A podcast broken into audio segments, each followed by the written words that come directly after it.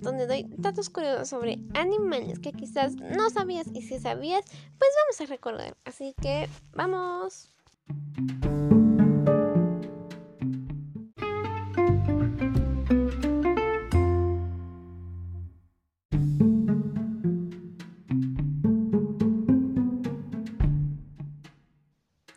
¿Sobre qué hablaremos el día de hoy? Día de hoy hablaremos sobre dos animales, como siempre. Primero vamos a hablar de un animal famoso por Dora la Exploradora, ah, que se llama, eh, que es el zorro. Y el segundo, un animal famoso por Disney, que es Bambi. Así es, vamos a hablar sobre los venados.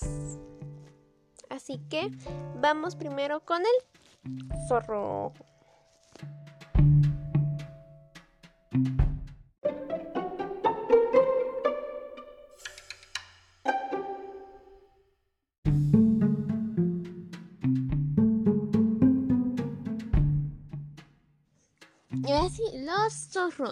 Son animales solitarios, por lo tanto prefieren cazar solitos, ir solitos a todos lados.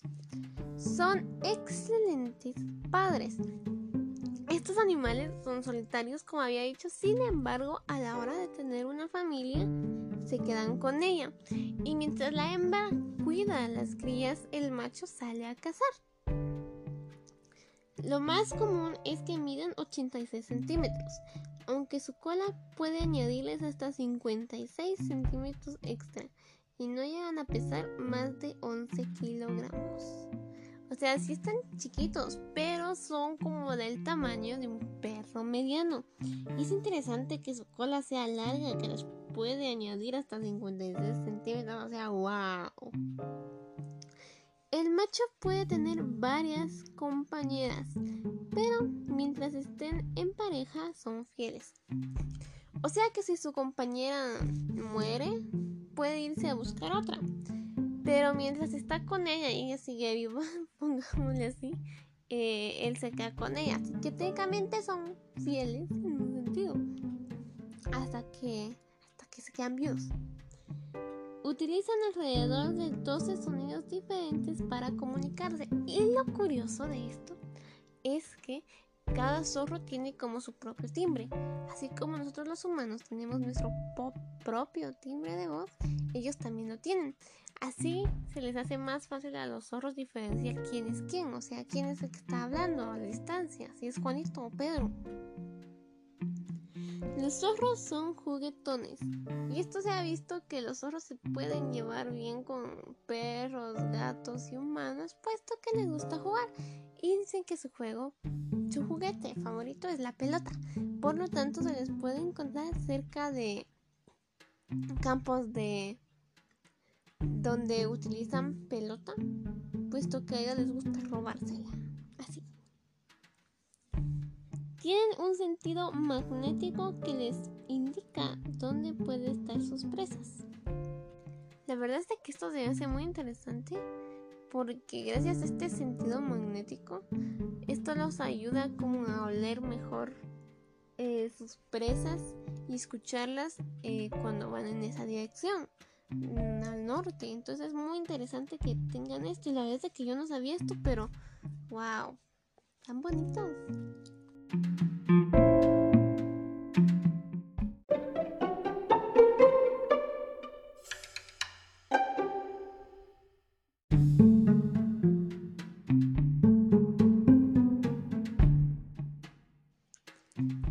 Y ahora vamos con los ciervos. Bambi. Tienen un campo de visión de 300 grados. Por eso tienen sus ojos a los lados y gracias a eso pueden tener este campo de visión. Poseen mil veces más receptores olfativos que los humanos. O sea, o sea, ya hemos visto que hay animales que nos ganan con el olfato, la verdad. Pero este también es uno de los que nos ganan. estamos, estamos muy atrás con el olfato pero wow, mil veces más receptores olfativos que los humanos. Wow. Pueden identificar hasta seis olores al mismo tiempo. La verdad es que eso sí me sorprende porque yo, yo tal vez solo dos o uno, no sé, pero si es hasta el mismo tiempo es sorprendente. Pero por lo mismo que son presas, tienen estos sentidos más desarrollados para poder huir. Sus orejas están diseñadas específicamente para identificar sonidos y localizar amenazas. Así que, si tú vas a cazar un venado, espero que no lo hagas, pero si sus orejas apuntan hacia ti, quiere decir que ya te localizó. Ya valiste, no lo vas a poder cazar. Pueden ver bien el azul y verde, pero no tanto el rojo y el naranja. Nosotros podemos ver todos los colores y sabemos que los animales no. Pues estos animales pueden ver bien el azul y el verde, pero el rojo y el naranja no son muy sensibles a ese color que se diga. Se calcula que existen entre 43 y 55 especies de ciervos. O sea, sí son varios, la verdad. Yo miro casi todos igual, pero bueno. La corna, cornamenta de un alce puede pesar hasta 36 kilogramos. Eso es mucho. Imagínense llevar ese peso en la cabeza. Puchica, toda la vida ya me muero ahí. Pero bueno, a ver desde que ustedes díganme si no se morirían o no. Y ahora vamos con el dato extra de los ciervos.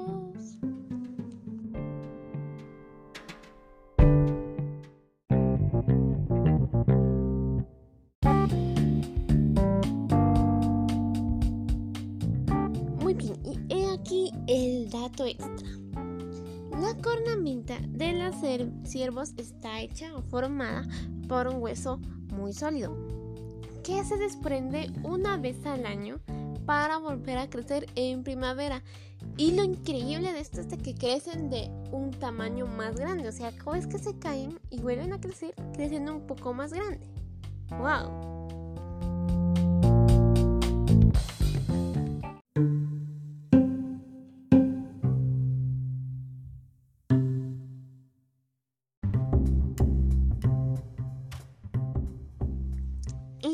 A la parte del programa donde les hablo sobre un tema en específico.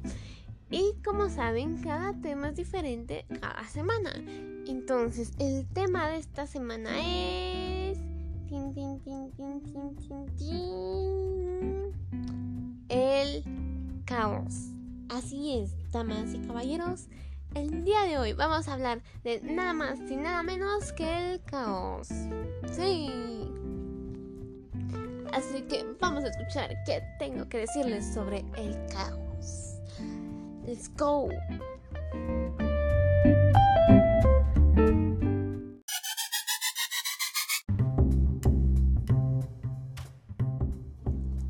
Y bien, entonces voy a hablar del caos. Sin embargo, el caos no es como el caos, el caos que les voy a hablar no es como el caos que ustedes piensan que es de, oh por Dios, están peleando, que se armó un caos, o que oh, hay mucha bulla y ya no sé qué hacer porque medio mundo está hablando, es un caos total, un desastre. No, ese no es el caos del que les vengo a hablar, sino que el caos es la complejidad de supuestos fenómenos, bueno, de lo que causa los fenómenos que no se puede predecir. ¿A qué me refiero? Me refiero a que el caos es son las variables que no se pueden definir sobre lo que va a pasar en un futuro de los fenómenos. Y si no me entienden con esto, voy a tratar de decírselos más fácil. El caos es lo que no podemos predecir, es la supuesta casualidad de lo que pasa en el futuro. Por lo tanto, eh, uno de los ejemplos es el fenómeno mariposa, es el ejemplo de estos caos, ya que no se sabe qué puede pasar. Ese es el caos. Así que si les preguntan, ya saben decir qué es caos. Espero que se me haya entendido más o menos qué es caos porque no explico tan bien.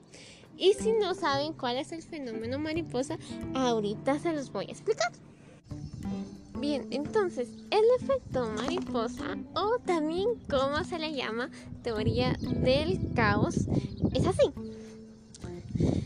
Les, se los voy a resumir. En conclusión, es que a ellos esa teoría dice que hasta la cosa más pequeña puede hacer un gran desastre. Por decir, si uno, mm, no sé, a, un ejemplo, si uno está jugando un juego de mesa y tira un dado, un dado desde una altura más alta, digamos, entonces pongamos de ejemplo que cayó uno. Entonces, esa cosa pequeña puede cambiar toda la trayectoria de su juego. Digamos que iban ganando y por ese uno cayeron en una casilla donde pierden todo. Ese uno les cambió todo.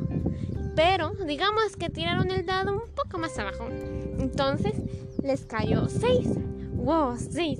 Digamos que cabal en los 6 números que movieron de casilla les cae que ganan, eh, yo qué sé, mil dólares, por ejemplo, o que pueden comprar una casa.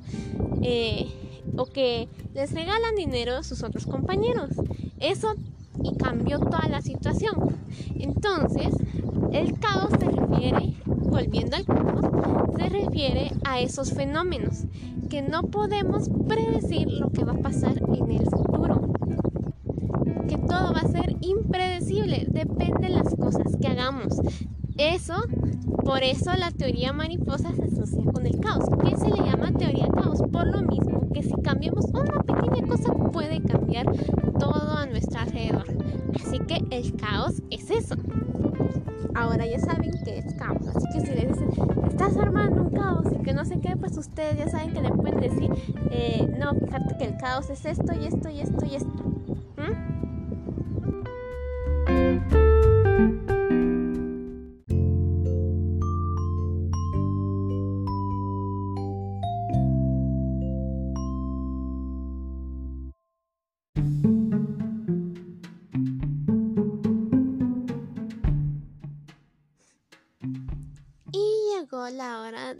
Nuestra despedida. Pero antes de despedirme les quiero dejar esta duda para que no me pueden responder, pero espero que lo hagan en sus mentes. ¿Se han dado cuenta de cuántos datos curiosos doy cada vez? Porque yo tengo la costumbre de dar cierta cantidad de datos curiosos de los dos animales. Pues si este animal está y este animal está también. O sea, siempre son la misma cantidad. Pero quiero saber si ustedes se han dado cuenta de cuántos datos curiosos doy. Si es así, por favor, no me lo pueden decir, pero... Eh, si pueden, solo miren. Porque no tenemos cómo comunicarnos. Pero bueno, espero que les haya gustado los datos curiosos sobre los zorros, que en lo personal son un animal que me encanta. Y los ciervos, que me recuerdan a Bambi. Así es. Espero que les hayan gustado estos datos y hayan aprendido algo nuevo. Ojalá sea así porque me gusta que aprendan algo nuevo y cuando aprendan algo nuevo siento que mi programa sí está funcionando. Y también espero que les haya gustado o les haya entretenido sobre lo que hablé hoy, que fue el caos. Que de verdad espero que se entretengan cada vez que hablo sobre un tema así. Hago lo mejor que puedo para, para darlos entretenido y no aburrirlos. Así que ahora sí, sin nada más, sin nada menos que decir, vamos a la frase filosófica de cada semana.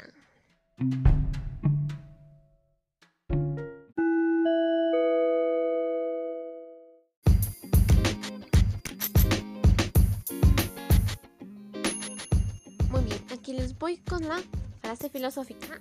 Ahí está. El deseo es la verdadera esencia de un hombre. Ahí está. Esa es la palabra filosófica de esta semana. Espero que la reflexionen y piensen si es cierto o no. O si se relaciona con ustedes o no. Así que con esto los dejo. Disculpen si me escucharon ronca esta semana, pero creo que ya hablé mucho, pero aún así les tenía que hacer el podcast.